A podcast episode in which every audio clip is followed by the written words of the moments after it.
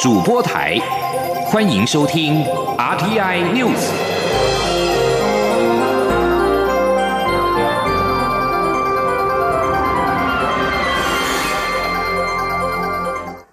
各位好，我是主播王玉伟，欢迎收听这节央广主播台提供给您的 RTI News。今天是二零二一年四月十六号，新闻首先带您关注台美关系。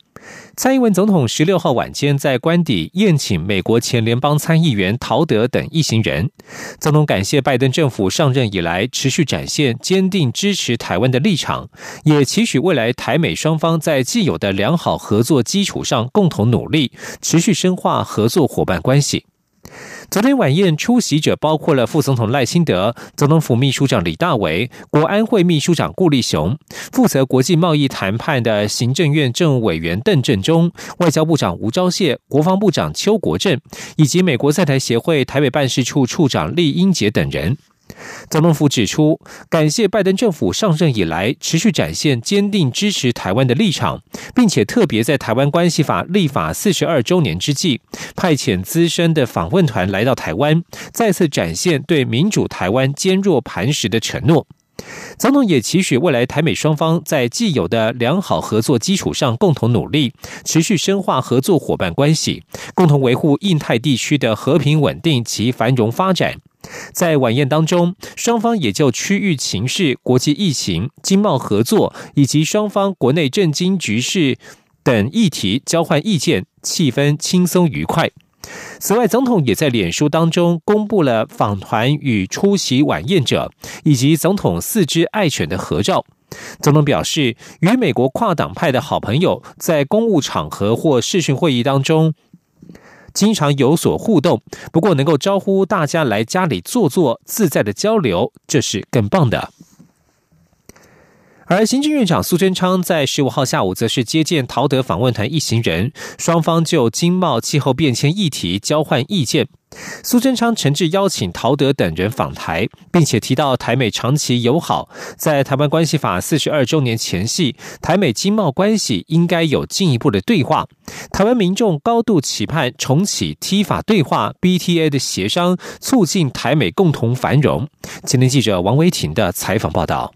美国总统拜登的好友、前联邦参议员陶德率团访问台湾，同行成员包括前副国务卿阿米塔吉、史坦伯格，以及美国国务院东亚局台湾事务协调处长白丹利。行政院长苏贞昌十五号下午在行政院接见陶德一行，双方会晤一个多小时，就台美经贸、气候变迁等议题交换意见。访问团坐车抵达政院后，陶德、史坦伯格等人陆续下车，在进入行政院中央大楼前，也特别向在场守候拍摄的媒体挥手致意。行政院发言人罗秉成会后转述指出，苏贞昌竭诚欢迎陶德率团访问台湾。拜登在就任最短时间内组成重量级访问团到台湾，具有重要的历史象征意义。陶德也表示，访问团由跨党派成员组成，代表美国对台湾的重视以及跨党派对台湾的支持。苏奎表示，在疫情冲击下，台湾经济表现亮眼，正因为台湾防疫得宜，才能把经济做好。苏奎也说，台美有长期的友谊，在台湾关系法四十二周年前夕，台湾民众高度期盼能够重启 T 法对话和 BTA 协商。罗秉成转述说。在台湾关系啊四十二年，呃，这周年的前夕，那访团的到来，那也代表这个台美关系在经贸关系上面应该更进一步的来对话。尤其啊，我们的国人非常殷切的期待，也高度的期盼啊，能够重启 T 法的谈判，那也能够来协商，诶，这个呃 BTA 的签署。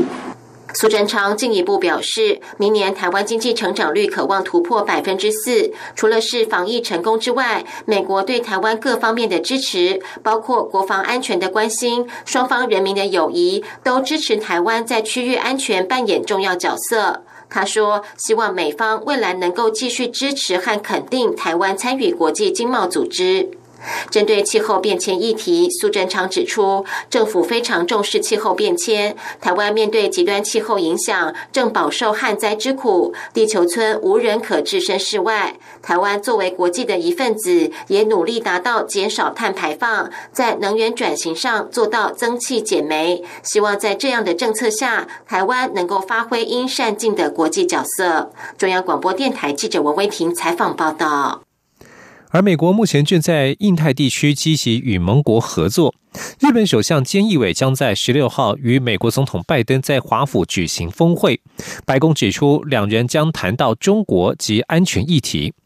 根据路透社报道，菅义伟在与拜登在十六号的峰会上，将强调日本在美国抗中战略所扮演的核心角色，以对抗日益专断中国所构成的挑战。继日本首相之后，白宫十五号宣布邀请南韩总统文在寅于五月下旬访问白宫。这是日本首相菅义伟之后第二位访问美国的外国领袖，可见拜登政府对于美日韩同盟的重视以及对亚洲安全的关注。白宫发言人沙奇指出，北韩非核化将会是这一次的会谈焦点。不过，白宫并未宣布文在寅的确切访美日期。继续关注国内的经济与水情，水情持续严峻。经济部次长曾文生十五号在立法院内政委员会备询时表示，旱灾紧急应变中心依据气象资料，现在规划至七月为止的分区供水方案都是供五停二，目前没有讨论供四停三的方案。针对国民党主席立委江启臣批评政府从去年未能及早准备应应措施，现在才会面临如此的困境。曾文生也澄清，政府去年七月份就已经开始做应变工作。原本水情比较紧张的应该是北部桃园等地区，到现阶段则是在中部地区，政府都有持续观察应应。旱象未解，全国工业总会理事长王文渊十五号在工会会员大会。当面向经济部长王美花请命，希望政府针对用水量分配合理性、有效推动节水等做深入的研究与解决。对此，王美花回应有掌握各家厂商的需求，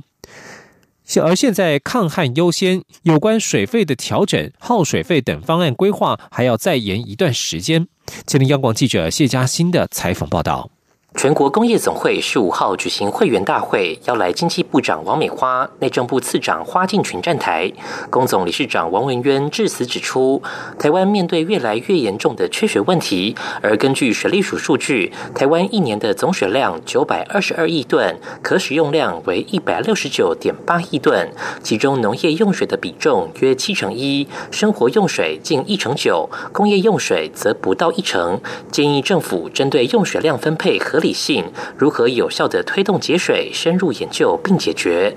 对此，王美花随后致辞时回应：此次旱象百年来罕见，并强调政府都有掌握厂商需求，务必会让厂商在大幅节约用水之下，仍旧有足够的水从事生产。他还说，现在是抗旱优先。那至于未来的水费调整、耗水费等等，哈，很抱歉，因为我们就是同一组人，我们现在是我们国际在找水。水源哈，所以耗水会的呃这个规划等等哈，呃会稍微再啊延个一段时间。我们先把最难的这个水资源哈，呃我们先来克服。那无论如何，未来的任何的调整，我们一定都会有草案，一定都会跟各位沟通，再请各位呢来。表达意见。此外，王文渊也强调，两岸关系持续紧张，欠缺官方对话管道，忧心产业问题无法获得有效处理，将拖累台湾产业竞争力。期待政府有效改善两岸关系，在疫情稳定之下，放宽两岸商务与技术人员往来的限制，恢复两岸经贸往来的常态，为缓解两岸关系踏出第一步。对此，王美花回应：从政策面而言，希望大家都可以如常进行经贸活动，但有些事情不是掌握在我们身上，要非常仔细的去思考如何应应。两岸关系、全世界情势都不是容易的事情。不过，因为台湾产业发展及身居国际重要地位，这对台湾的安全与永续是很有帮助。中央广播电台记者谢嘉欣采访报道。台湾各项经贸数据表现亮眼。行政院长苏贞昌十五号在行政院会表示，台湾外销订单金额连续十二个月正成长，出口值也创下新高。过去台湾严重产业外移，而且过度集中在中国。台湾对中国投资比重曾经高达百分之八十四，到去年已经大幅降低到百分之三十三，符合经济学所说“不要把鸡蛋放在同一个篮子里”。前天记者王维婷的采访报道。财政部十五号在行政院会报告，财经做出好成绩，超前布局效益展现。行政院长苏贞昌听取报告后表示，在疫情冲击下，台湾各项经济数据表现亮丽。纽约时报称台湾是世外桃源，台湾真的不简单，这是国人同舟一命、齐心努力的结果。苏贞昌表示，台湾去年的经济成长率为百分之三点一一，是所有已开发国家中唯一正成。涨，今年二月，景气灯号是十年来首次亮红灯，台股指数上万点已经超过一千两百七十八天。台湾也连续获得国际平等机构好评，例如美国智库传统基金会发布二零二一全球经济自由度，台湾排名全世界第六名，创下该机构二十七年来最好的成绩。苏贞昌表示，今年二月，台湾外销订单金额连续十二个月成长，也创下。历年同月新高，今年三月刚刚公布的出口值不止连续九个月正成长，金额一个月就超过新台币一兆元，创下历史新高。苏贞昌也表示，过去台湾产业外移严重，且过度集中在中国，经过这几年的调整，二零一零年对中国投资占比也下降至百分之三十三。政务委员、行政院发言人罗秉成转述说。台湾对中国投资占整个外对外投资的比重，在二零一零年曾经高达百分之八十四，到去年已经大幅降低了百分之三十三。这符合经济学所称“不要把鸡蛋放在同一个篮子里”。苏奎表示，世界各主要机构预估，今年台湾经济成长率可以超过百分之四，渴望再创新高。但是，全球经济仍受到疫情及政治等不确定性因素风险影响。苏贞昌请国发会及相关部会密切掌握全球供应链重组契机，优化国内投资环境，稳定劳动市场，持续推动扩大公共建设。也请劳动部配合所需要的劳动人力，协助厂商让台。台湾的经济持续保持成长。中央广播电台记者王威婷采访报道。持续关注财经消息，花旗集团十五号宣布拟出售包含台湾在内的十三个消费金融业务市场。金管会。官员在昨天晚间表示，花旗银行董事长莫兆宏先前已经就此事向金管会说明，结束在台销金业务是集团全球性策略考量，与台湾个别因素无关。花旗集团十五号宣布拟出售十三个消费金融业务市场。监管会官员晚间证实，莫兆宏先前已经到金管会报告，基于策略考量，花旗集团将全球将在全球处分多处的销金业务，包含台湾在内，而亚洲只会留下新加坡和香港两处。金管会官员指出，这是花旗银行的商业考量，金管会表示尊重。不过也提醒花旗银行要重视客户与员工的权益，做好对内与对外沟通，无论是客户的反应或是员工士气方面，都要做好处理。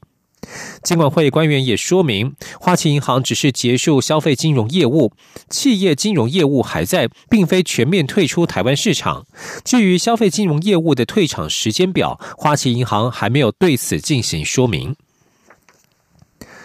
在国外的经济表现方面，美国大型银行财报亮眼，加上劳动及零售数据走强，美国股市今天收盘上涨，道琼指数首度突破三万四千点大关。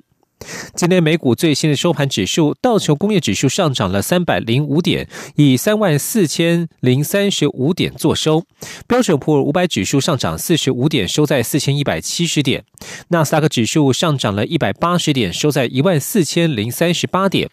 欧洲股市今天追随这股涨势收红，原因是美国经济数据走强，财报季开始表现强劲。三大指数收盘时涨幅在百分之零点三到零点六不等。另外，国际油价今天也小幅上涨，继续突破一个月以来的交易区间，因为有更多迹象显示美国经济正在加速复苏。纽约西德州中级原油五月交割价上涨了三十一美分，来到每桶六十三点四六美元；北海布伦特原油上涨了三十六美分，来到每桶六十六点九四美元。这里是中央广播电台。是阳光，像台湾之光穿透世界之窗；是阳光，像神鹰翅膀环绕地球飞翔。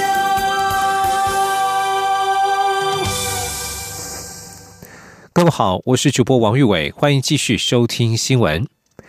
去年在离岛金门现踪的牛结节疹，在台湾本岛也出现首例。农委会十五号晚间举行临时记者会，指出新北市政府动物保护防疫处在十五号、十四号通报，在新北市林口区访视一间肉牛场，发现有八只牛只皮肤有结痂，而且发烧，经检验之后确定为牛结节疹。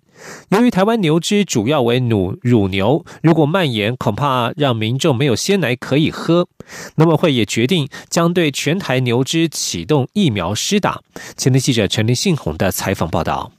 台湾本岛首例牛节检诊案例场共饲养一百三十头肉牛，新北市动保处十四号访视该牧场，发现有八头牛只皮肤结痂并且发烧，于是现场采集三头发病牛只血液。鼻腔和口腔拭子及皮肤病灶送虚位所检验，于十五号下午五点四十分完成基因定序，病毒与二零一九年中国及二零二零年金门的牛结节疹基因序列相似度达百分之一百，已向世界动物卫生组织 OIE 通报。农委会副主委黄金城分析，去年金门发生案例后就启动疫苗施打，疫情立即获得有效控制，但现在病毒却又在台湾本岛现踪，判断有两个可能性：一是金门的传播病媒蚊、苍蝇、蜱虱等体内仍有病毒；第二则是中国重新传入，且透过货船和货柜运输进来台湾的可能性最大。由于台湾本岛牛只主要为乳牛，约有十二万头，年产值高达一百一十五亿；肉牛则约三点五万头，年产值二十五亿。牛结节疹让民众最担心的就是，万一疫情扩大，没有鲜奶可以喝。因此，农委会将于十六号开始，于一天之内，针对安利场周边十公里内牛场完全疫苗施打；三天之内，针对苗栗以北所有牛场全面施打。两周后，进口疫苗到达，就会完成全台牛只的疫苗施打。黄金城说：“依照那个去年我们金门的案例的案例来看的话，可能会有几头会有比较晚发病的这个情形了。但是基本上，哦，如果说这一个厂。”哦，那明天立刻把疫苗施打下去的话呢，那应该它降低它的一个呃发病的这个可能性的话呢，那应该是不会增加多少头了。那等到疫苗全部进来啊，施打下去以后呢，应该是很快的。去年呃的经验应该是五天以后，应该就不至于再有发病的这个情形。目前新北市动保处已经先将安利厂八头发病牛只扑杀，并且就地焚烧后掩埋，以防堵病毒扩散。中央广播电台记者陈林信鸿报道。农委会主委陈吉仲在昨天下午向苏奎报告，表示牛结节疹并非人畜共通疾病，而且不影响食安，但因为属于法定甲类动物传染病，而且必须通报 OIE 世界动物卫生组织，苏奎第一时间指示应该要立即成立牛结节疹中央灾害应变中心。另外，苏奎也请农委会加速进行牛结节疹的疫苗采购，现阶段首要之务。在于阻止牛结节疹的疫情蔓延，并请农委会与防检局和各地方政府防疫单位持续严格把关，共同守护台湾牛只的健康。继续关注的是原住民的人权议题。蔡英文总统在今天十五号在。主持总统府原住民族历史正义与转型正义委员会原转会第十五次的委员会议。对于平埔族证明的问题，总统表示，立法院一直难以达成共识。若是大法官能够做出有力的解释，将有助于在立法院解决这个问题。但是在此之前，他请行政院先邀集各界共同思考平埔族证明在法制化上所遇到的困难，并且一一解决。前天记者欧阳梦平的采访报道。蔡英文总统今天主持总统府原住民族历史正义与转型正义委员会第十五次委员会议。他在会前致辞时表示，前阵子他出席了原住民族语言发展会议，也拜访了高龄一百岁仅存的赛德克族文面耆老，让他深刻感受到族人对于语言、文化以及原住民族主体性的重视。因此，原住民族历史正义及转型正义的工作目标之一，就是要促进社会沟通，让原住民族的主体观点得到。到更多人的理解与支持。由于关于平埔族证明的原住民身份法修正草案在立法院迟迟没有进展，有委员在会中表达关切。原民会主委一将拔路尔表示，如果朝野无法坐下协商，甚至连原住民立委都无法达成共识，即便送出新的修正版本，还是会遇到同样的困难。他并指出，针对平埔族申请的事宪案，司法院已经请原民会提出书面意见，也就是正式受理。他认为，先由宪法法庭。客观处理身份认定，才有推出新法案的可能性。随后发言的蔡总统也认为这是一个解决的方法。他说：“立法院一直对这个呃问题哦很难达成一个一致的意见啊。那如果说呃司法院尤其是大法官能够做出有力的解释的话，是有助于我们在立法院解决这个问题。”不过，蔡总统也请行政院在大法官尚未做出解释前，先邀集相关原转会委员、平埔族及原住民族各族代表、学者、专家及相关机关坐下来讨论，有系统的整理出平埔族证明法制工作遭遇到的困难，并一一解决。中央广播电台记者欧阳梦平在台北采访报道。继续关注国际形势。在西方国家对分离主义冲突升温、提高警戒之际，乌克兰外交部长十五号表示，俄罗斯公然威胁要摧毁乌克兰，并且警告，倘若冲突升级，将采取有强而有力的军事行动来回应。乌克兰本周指控俄俄俄罗斯在乌克兰北方和东方边境集结了数以千计的军事人员，加上近期冲突不断，违反去年所签订的停火协议。乌克兰外交部长库列巴在记者会当中表示，乌克兰谴责俄罗斯使安全情势恶化。莫斯科的各项行动与声明，目的是要升高军事紧张，并破坏解决俄乌冲突的外交努力。他也表示，乌克兰的红线就是国界，如果俄罗斯跨越红线，将会自食恶果。而俄罗斯和乌克兰边界紧张升高，大有全面开战的趋势。专家指出，这个问题相当复杂，由来已久，并且涉及俄乌两国及欧美各方。想要缓和紧张，避免双输，有待各方的努力。今天以下的专题报道，一起听世界。来到一起听世界，请听一下中央广播电台的国际专题报道。今天的国际专题要为您报道的是：俄乌升高紧张，因素复杂，牵涉各方。俄罗斯从三月底开始，在乌克兰边境以及克里米亚半岛集结了成千上万的兵力，也导致俄乌两国在继二零一四年以来的战事之后，再度升高爆发冲突的可能性。而乌克兰军事首长在三月三十号的时候曾经表示，乌东局势已经进入战争爆发的危机边缘。乌克兰总统泽伦斯基他也在四月初证实，乌克兰东部的顿巴斯地区冲突情势升高，而即使是克里姆林宫也担心乌克兰东部会再度的爆发全面战争。美国和欧盟国家则是已经先后的表态，会力挺乌克兰。另外，七大工业国集团，也就是 G7 的外长，更是在十二号的时候发表声明，要求俄罗斯要停止挑衅，并且降低紧张。各方都担心俄罗斯和乌克兰可能会引爆全面战争。而根据分析，这一次乌克兰跟俄罗斯升高紧张的因素是相当的复杂，而且都已经累积了相当的时间。乌克兰未来研究所政治学家乌朗德，他就向媒体表示，从外交情势来说，克里姆林宫的盘算已经改变，因为他们认定对乌克兰东部所实施到最近才破裂的停火根本是无利可图，而且有必要要让情势恶化，以便在稍后能够在有关明斯克和平协议的解释上来讨价还价。其次，俄罗斯和西方的关系持续的恶化，也是促进紧张升高的因素之一。俄罗斯因为在二零一四年吞并了克里米亚半岛，以及鼓动乌克兰东部的亲俄分离主义势力作乱，早就受到美国和欧洲的制裁，关系已经相当紧张。而在美国总统拜登上台之后，情势更是有恶化的趋势。俄罗斯智库俄罗斯国际事务协会的执行长科杜诺夫他就指出，拜登先前公开的指称俄罗斯总统普京是刽子手，让俄罗斯面临了压力，也明白美国对俄国的态度已经跟前任的川普大为不同，而且拜登也比川普更关注乌克兰的情势。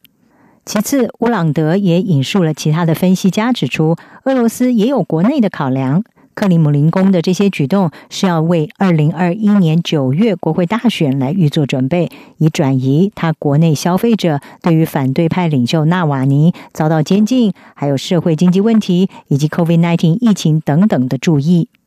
在另外一方面，乌克兰总统泽伦斯基他在二月份的时候关闭了亲俄的政治人物梅维楚克的三个电视频道，也让俄罗斯相当的不满，因为这原本是俄罗斯能够对乌克兰境内的情势来发挥影响力的主要手段，而电台的关闭也意味着俄罗斯必须要动用另外一种战术。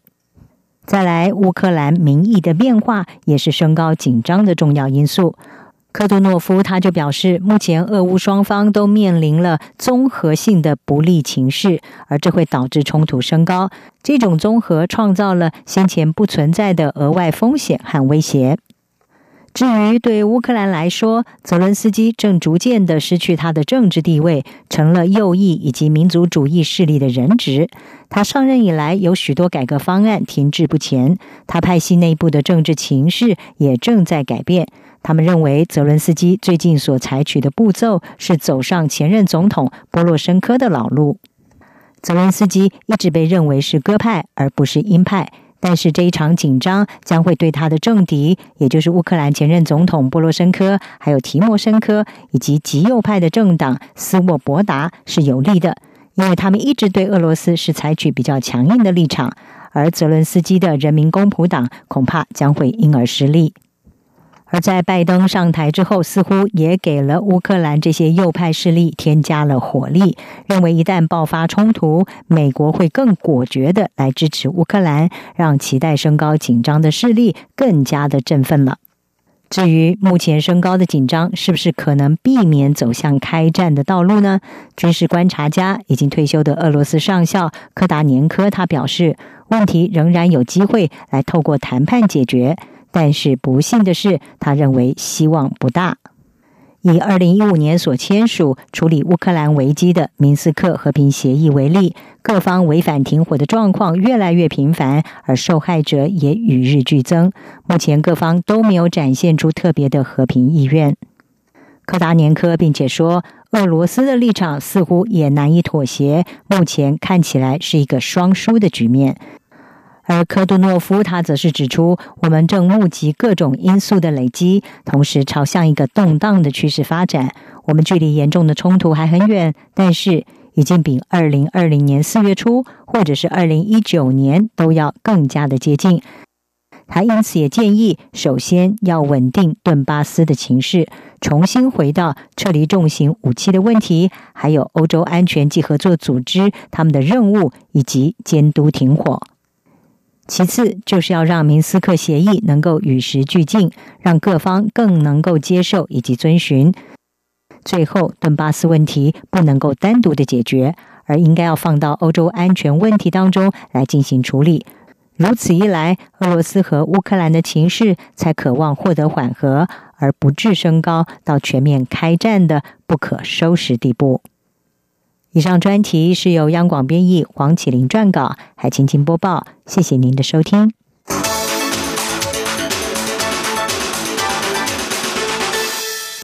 以上新闻由王玉伟编辑播报，这里是中央广播电台台湾之音。